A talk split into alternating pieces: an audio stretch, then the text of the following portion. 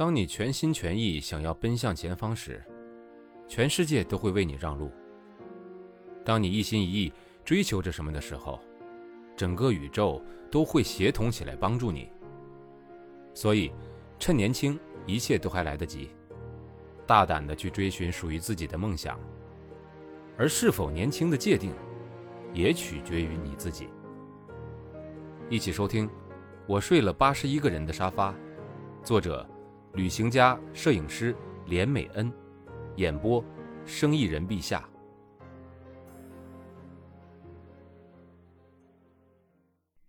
我在一个半月内达到我人生前所未有的巅峰，我变得很美，同时有七个男人在追我。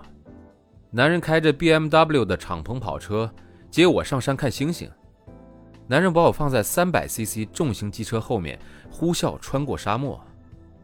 男人开游艇带我出海，问我愿不愿意在海滩上做爱。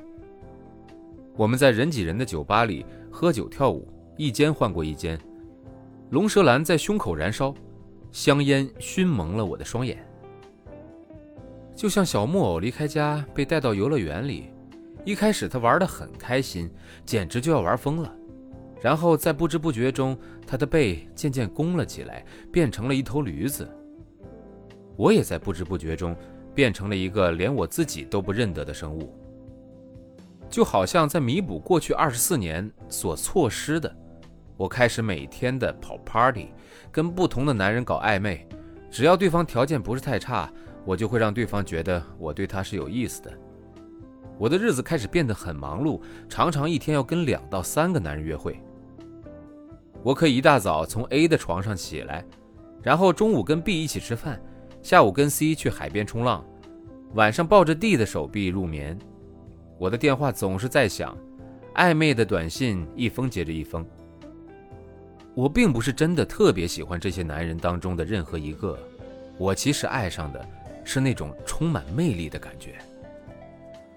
直到有一天，我和一个男人上床上到一半，他突然抓着我的肩膀，靠着我的耳边问道：“你是不是也跟别的男人上床啊？”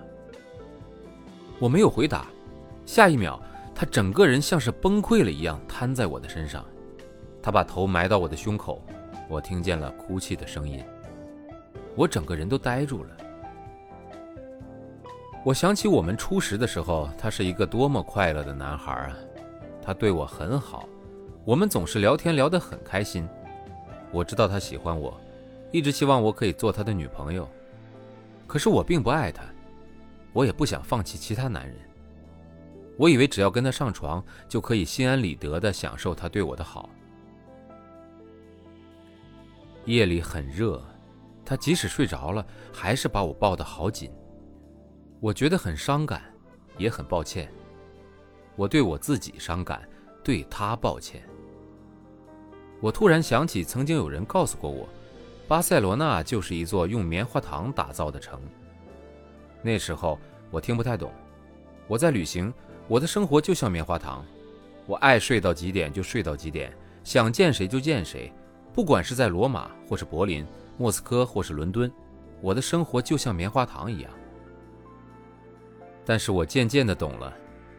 巴塞罗那是一个很可怕的城市，这是一个会让人盛开的城市，它让女人像一朵盛开的花，灿烂夺目，香味浓郁。